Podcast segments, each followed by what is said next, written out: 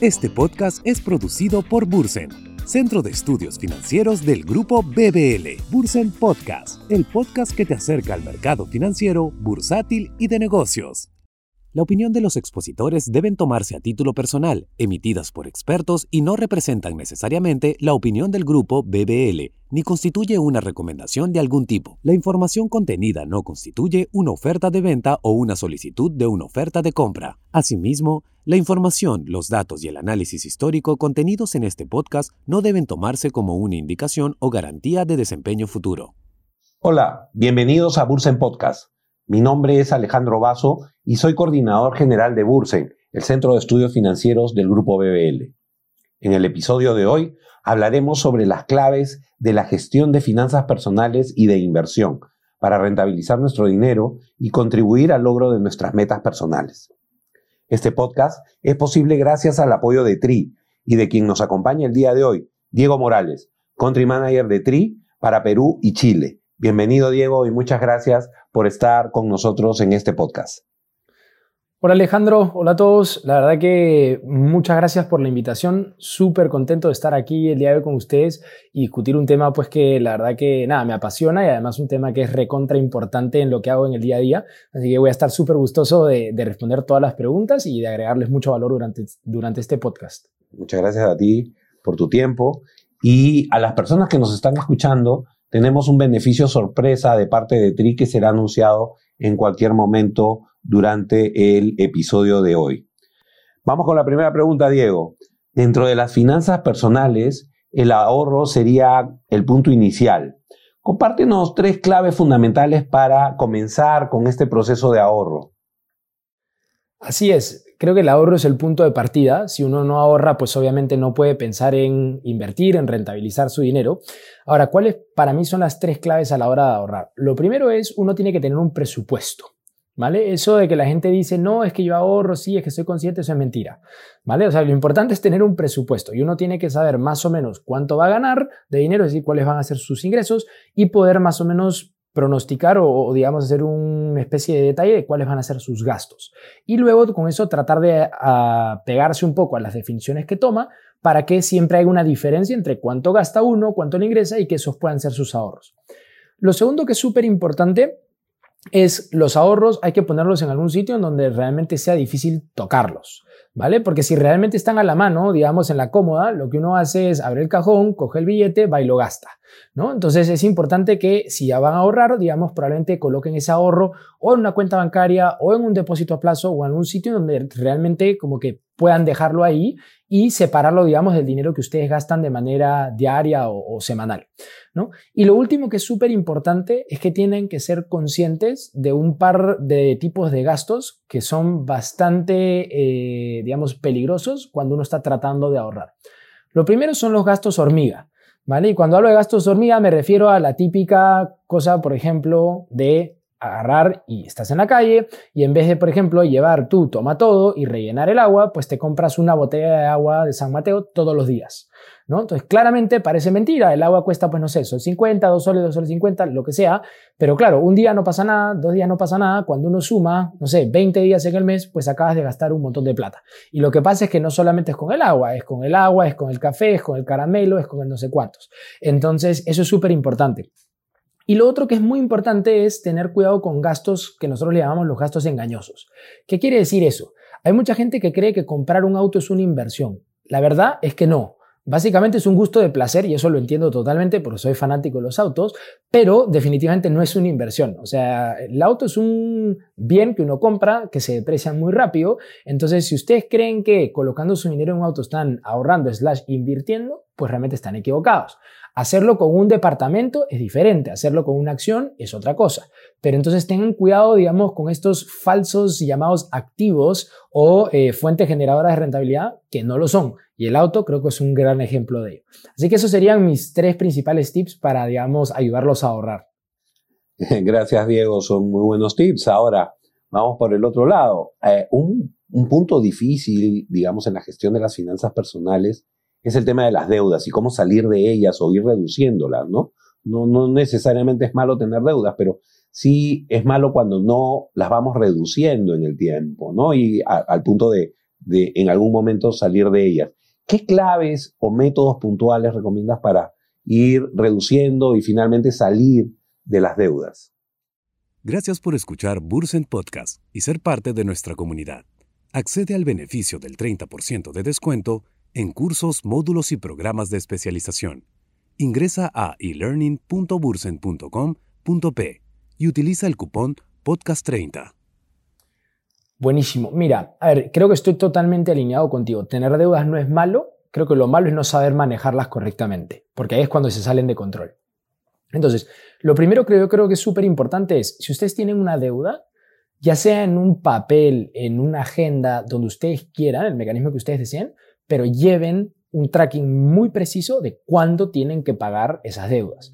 ¿Por qué? Porque parece mentira. Cuando uno se pasa uno, dos, tres días, parecen inofensivos, pero realmente las tasas que uno tiene por un tema de no pagar a tiempo suelen ser bastante elevadas y pues obviamente eso no es bueno cuando uno está tratando de, primero, desprenderse de las deudas y segundo, obviamente, tratando de ahorrar.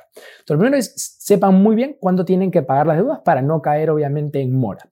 Lo segundo que es recontra importante es que traten de si ustedes, por ejemplo, tienen un poco de ahorro y pueden pagar, amortizar, digamos, la deuda, traten de hacerlo de manera anticipada. ¿Por qué? Porque eso lo que va a hacer es va a liberarles flujo de capital a futuro porque van a dejar de pagar cierto grado de intereses. Recuerden pues obviamente que cada vez que ustedes pagan la cuota, pagan no solamente una parte del dinero que les prestaron, sino que también pagan un interés. Entonces, si ustedes empiezan a amortizar esa deuda, es decir, pagarla por adelantado, hay parte de estos intereses al final del tiempo que no van a pagar y eso es beneficioso.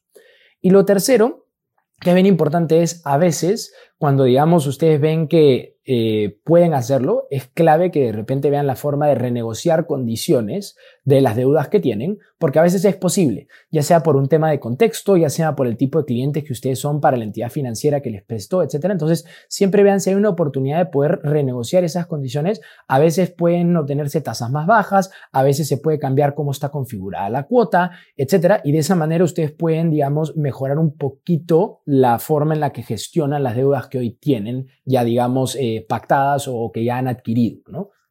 Gracias, Diego. ¿Y qué alternativas, hablando de finanzas personales, qué alternativas de diversificación recomendarías? Eso es, digamos, en términos de ahorro, ¿cierto? Sí, correcto, de ahorro. Ya tengo un ahorro, tengo un excedente, de repente, ¿qué hago con ese dinero, no? Perfecto, perfecto. No queda clarísima la pregunta. A ver, creo que hay muchas cosas, pero creo que la fundamental y la forma de englobar absolutamente todas las opciones es traten de invertir la mayor cantidad que puedan de esos ahorros, ¿no? Entonces, ¿qué quiero decir con eso? Siempre hay una parte de los ahorros que uno tiene, uno tiene que conservar en efectivo y como dinero disponible por varias razones. Primero, porque pues uno puede tener una emergencia, uno pues siempre necesita generar obviamente ciertos gastos, ya sea para pagar, por ejemplo, no sé, la universidad, el colegio, la luz, etc. Entonces, es importante que ustedes tengan una porción de sus ahorros en efectivo, probablemente en una cuenta bancaria, para que lo tengan disponible. Pero después el resto es súper conveniente que traten de invertirlo. Y ahí es donde entra un poquito lo que Alejandro nos decía, que es la diversificación. No pongan absolutamente todo en una misma canasta. Traten obviamente de ponerlo en diferentes sitios. Entonces, para eso, por ejemplo, hay inversiones, como es el caso, por ejemplo, de comprar acciones en la bolsa de valores. Hay otro tipo de inversiones como por ejemplo las inversiones inmobiliarias. Uno puede comprar un departamento y rentarlo, uno puede comprar un departamento y esperar que éste se aprecie en el tiempo, digamos, en términos de su valor. Este, hay también otro tipo de eh, inversiones como por ejemplo hacer un pequeño negocio con el dinero que tienes y eso obviamente te genera un flujo de caja adicional. También existen instrumentos un poquito más tradicionales, como por ejemplo lo podría ser comprar un bono o comprar, por ejemplo, o por ejemplo poner tu dinero en un depósito a plazo. Entonces creo que hoy alternativas hay muchas, desde las más financieras hasta las menos financieras, eh, todas tienen, digamos, distintos tipos de rentabilidades están hechas para distintos perfiles de riesgo. Yo creo que lo más importante es saber que uno, es clave diversificar y dos, que ustedes diversifiquen dentro de los instrumentos que se adecuan un poquito a su perfil de riesgo, a sus necesidades y a sus expectativas. Gracias por escuchar Bursen Podcast y ser parte de nuestra comunidad. Accede al beneficio del 30% de descuento en cursos, módulos y programas de especialización. Ingresa a elearning.bursen.com.p y utiliza el cupón podcast30. Gracias, Diego. Ahora, hablemos de, hablemos de, inversiones, de monedas y plazos, digamos. Un inversionista ya generó un ahorro, quiere ese ahorro, quiere diversificarlo, diversificar sus opciones de inversión, una parte en ahorro, una parte en inversiones, de repente directamente en la bolsa, de repente a través de otros mecanismos de inversión. La pregunta que se haría a una persona, una persona natural inversionista sería, primero, ¿en qué moneda invertir? Y segundo, ¿cuál debería ser el horizonte de tiempo en que yo realice la inversión? Perfecto, entonces, a ver, vamos primero por la parte de la moneda. Creo que la moneda es una de las tantas formas de diversificar. ¿Vale? Entonces, así como por ejemplo uno puede diversificar en, términos del tipo de inversión que hace, como hablábamos hace un ratito, acciones, eh, algo inmobiliario, etcétera, pues también uno puede diversificar poniendo el dinero en distintas monedas. Pues las monedas obviamente pues siguen patrones diferentes, a veces algunas se aprecian, otras se evalúan, entonces uno puede diversificar, así como también lo puede hacer, por ejemplo, en términos geográficos y otras, otras, otros factores. Entonces, habiendo dicho eso, yo creo que es importante que no pongan absolutamente todo en la misma moneda. Es clave tener, por ejemplo, sus ahorros y sus inversiones en distintas monedas. En nuestro caso, en el Perú, pues las dos monedas más usadas son el sol, que es la moneda local, y el dólar, que es la moneda internacional. ¿no? Entonces, es bueno poder obviamente balancear tanto los ahorros como las inversiones entre estas dos monedas. Ahora, ¿cuál es mejor? La verdad que depende. No, existe una, digamos, respuesta única. Va a depender un poquito del contexto en el que estamos, va a depender también un poquito del perfil específico de la persona, ¿no? Y también importante saber las necesidades de esa persona. Hay personas que necesitan consumir más dinero en soles. Entonces, de repente hace más sentido que sus inversiones estén en soles para que cuando las rescaten estén en la moneda en la que ellos lo van a utilizar. Hay personas que requieren más dinero para invertirlo, gastarlo, etcétera, en dólares. Entonces, de repente hace más sentido. Entonces, creo que en qué moneda ponerlo depende de muchas cosas. ¿no? Eh, por ejemplo, tomando en cuenta lo que estamos viendo ahora, en estos, digamos, estos últimos días hemos visto cómo el sol, obviamente versus el dólar, pues se ha movido bastante, el tipo de cambio ha subido, estamos casi por cuatro soles o un poco más. Entonces, pues obviamente cuando estás en una situación así, eh, por ejemplo, puede ser conveniente mantener tu dinero en dólares ¿no? Porque te mantienes de alguna u otra manera como protegido frente a, esas, eh, frente a esos movimientos bastante grandes y erráticos que puede tener la moneda local. ¿no? Entonces, es por poner un ejemplo. Ahora, ¿qué pasa con los plazos? Los plazos, de nuevo, también eh, es una, la respuesta depende. ¿no? Entonces, por ejemplo, personas eh, y creo que al final, ¿de qué va a depender? Mucho del perfil de la persona, ¿no? Entonces, como yo normalmente lo veo en TRI, en el mundo de las inversiones, lo que suele pasar es lo siguiente. Personas que están como muy jóvenes, que están recién empezando a invertir, que lo que quieren es la rentabilidad y están obviamente dispuestos a asumir ciertas pérdidas y cierto riesgo, esas personas están tratando de invertir más en el corto plazo, tratando de capturar ciertas oportunidades que son, digamos, de tiempo muy acotado, pero que generan rentabilidades bastante interesantes. ¿No? Entonces eso puede ser, por ejemplo, escoger una acción que sea súper volátil, de repente una empresa tecnológica que esté en pleno crecimiento o algo por el estilo. Entonces esa persona va a tratar de invertir en el corto plazo porque de repente la acción hoy vale X y pues tres días después vale 40% más de X, ¿no? Ahora, ¿qué es lo que pasa? Que conforme las personas van pasando un poquito en distintas etapas de la vida y lo que van queriendo es un poco más algo que sea sostenible, con menos riesgo, más garantizado, entonces lo que suele pasar es que empiezan a invertir más en el largo plazo. ¿Por qué? Porque al final el mercado es cíclico. Entonces, así como hay momentos donde baja, hay momentos donde sube, y lo que pasa está en que en el largo plazo, y esto está demostrado, digamos, por muchos números, el promedio es que normalmente es ascendente. Entonces, si uno se queda con la inversión suficiente tiempo, digamos, en, el horizonte, entonces suele siempre capturar ganancias eh, bastante eh, representativas. Entonces, de nuevo, va a depender un poquito del perfil de la persona, pero también, de nuevo, aquí viene la famosa palabra de diversificación. Es importante que ustedes también inviertan en distintos plazos. Entonces siempre pueden coger, digamos, una porción pequeña de su portafolio de repente en algo que sea un poco más volátil, más riesgoso, pero con alta rentabilidad, después otro poco en cosas que sean más o menos intermedias y después otro poco que es ese típico dinero que uno pone ahora, no lo mira, no lo toca y, por ejemplo, lo deja hasta que se retira, ¿no? Entonces es siempre una combinación de cosas. Gracias, Diego. Y ahora, siguiendo con esta secuencia en la que hemos pasado de, del ahorrista al inversionista, en qué moneda, qué plazos, yo ya, ya soy, digamos, una persona que, que ha pasado por todas estas etapas. ¿Cómo podría yo tener acceso como inversionista a mercados un poquito más desarrollados o alternativas de inversión distintas como futuros, opciones, entre otros? A ver, creo que definitivamente acceso hay y hay muchas opciones. Creo que al final del día hay dos cosas que son bien, bien importantes. La primera es que para ya, digamos, pasar al uso de esos instrumentos, uno realmente tiene que tener mucho expertise. ¿Vale? Entonces, mi recomendación personal es, si van a tomar ese paso de pasar, de, digamos, de instrumentos más tradicionales a un instrumento mucho más sofisticado, realmente infórmense bien, estén seguros de que los conocen, porque pues todos esos instrumentos suenan muy bonitos en papel y cuando uno mira las rentabilidades, pero tienen una complejidad bastante grande asociada. Y si uno no los maneja bien, pues obviamente eso puede ser bastante complejo del punto de vista de eh, las pérdidas que pueden terminar asumiendo. Entonces eso es lo más importante. Lo segundo, que es realmente importante a la hora de hablar de estos instrumentos más complejos, es asegúrense de que el canal que vayan a utilizar sea un canal en el cual obviamente haya una regulación de por medio y por lo tanto estén, digamos, protegidos. ¿Por qué digo esto? Hoy en día hay mucha oferta, uno entra a Google y va a encontrar 200 opciones para hacer absolutamente lo que quieras. El tema está en cuántos de esos son organismos, servicios, plataformas que están reguladas, que en donde, digamos, de alguna u otra manera tu dinero está seguro, en donde tus inversiones están seguras, en donde si pasa algo, digamos, hay alguien que te responda. Entonces creo que eso es bastante, bastante importante. ¿no? Y, lo último, y volvería de nuevo a la diversificación, y sorry por ser repetitivo, pero creo que es la palabra más fundamental en el mundo de las inversiones, es si van a tomar, digamos, la decisión de pasar a este nivel un poco más experto, pues no pongan toda su plata en eso. Claramente pongan una porción pequeña, pruébenlo, sobre todo si es la primera vez que lo van a hacer, así como por ejemplo probaron ahorrar o probaron la primera vez que compraron una acción, hagan lo mismo aquí. O sea, que no se les suba el ego y digan, no, mire, es que yo gano en la bolsa tanto por ciento y no sé qué, y ahora voy a hacer el máster de los futuros. Pues no es tan sencillo.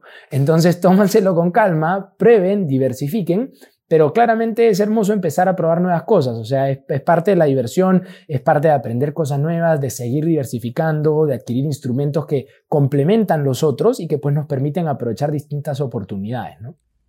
Gracias por escuchar Bursen Podcast y ser parte de nuestra comunidad. Accede al beneficio del 30% de descuento en cursos, módulos y programas de especialización. Ingresa a elearning.bursen.com.p y utiliza el cupón Podcast30. Estás escuchando un podcast de Bursen, el podcast que te acerca al mercado financiero, bursátil y de negocios. Bueno, Diego, ahora entramos a la segunda parte del episodio de hoy, donde nuestra comunidad de seguidores ha dejado sus consultas sobre el tema y nosotros hemos seleccionado una como, como habitualmente hacemos. Camila Sánchez desde Instagram nos pregunta, ¿cuáles son los retos que aún tiene el Perú con respecto a la inclusión financiera? Uf, gran pregunta. Este, a ver, creo que los retos son varios. Pero creo que también la parte positiva de esto es que se están trabajando, ¿vale? Pero yo creería que, a ver, dos de los grandes retos son, uno, yo creo que es la educación financiera per se. Este, yo creo que obviamente falta mucho de eso y necesitamos trabajar con mucho más esfuerzo en lograr que cada vez más gente conozca de los básicos que es qué cosa significa tener tu dinero en una cuenta bancaria, qué significa ahorrar, para luego poder llevarlos por el resto del proceso hasta que se conviertan pues obviamente en inversionistas, etcétera, ¿no? Entonces creo que ese es el primer gran reto. El segundo gran reto es la accesibilidad. Y creo que ahí es, por ejemplo, donde nacen empresas como TRI, que estamos tratando de democratizar las inversiones. Y es eso, hoy creo que el acceso, digamos, en la última década ha estado bastante restringido por distintas razones, pero creo que eso también está empezando a cambiar. Entonces yo creería que Tal vez no en lo que queda este año, pero definitivamente el año que viene ya se van a ver impactos bastante importantes en qué tan, qué tan más accesible empiezan a ser los distintos servicios financieros y el mundo financiero y de inversiones en general. O sea, por ejemplo, por tomar algo de data que creo que ayuda mucho a ejemplificar estas cosas. En el caso de TRI, nosotros ya tenemos más o menos como 15% de las transacciones diarias que se hacen en la Bolsa de Valores de Lima. Y 95% de los clientes que hacen esas transacciones son gente que nunca había transaccionado en la Bolsa de Valores de Lima. Entonces, eso demuestra cómo definitivamente hay apetito en el país. Hay mucha gente que lo quiere hacer. Es simplemente un tema de darles el acceso, darles la oportunidad y acompañarlos en este proceso con mucha educación financiera para que posiblemente tomen decisiones lo más informadas posibles. Entonces, yo creo que esos son los grandes retos, pero de nuevo, creo que hay muchos jugadores, eh, definitivamente la misma bolsa está haciendo muchos esfuerzos, Bursen igual, jugadores como nosotros en Tri igualito. Entonces creo que realmente es cuestión de un poco más de tiempo para que esto empiece a rodar a una velocidad que realmente yo creo que en muy pocos años va a transformar un poco eh, este ecosistema y la industria en general del sector financiero y este, de inversiones. Muchas gracias Diego y muchas gracias a nuestra comunidad como siempre por estar atenta a, esta, a estos episodios de Bursen Podcast y por sus preguntas. Ahora sí llegó el momento de develar cuál es el beneficio sorpresa que nos tiene TRI. Realiza una operación y TRI te va a devolver 5 soles, es decir, el 50% de la comisión. Esto va esta, este beneficio va a ser válido para las primeras 200 personas que se registren. Si todavía no tienes una cuenta en TRI, es momento de crearte una. Regístrate en el formulario que encontrarás en la descripción, realiza tu primera operación y accede al beneficio.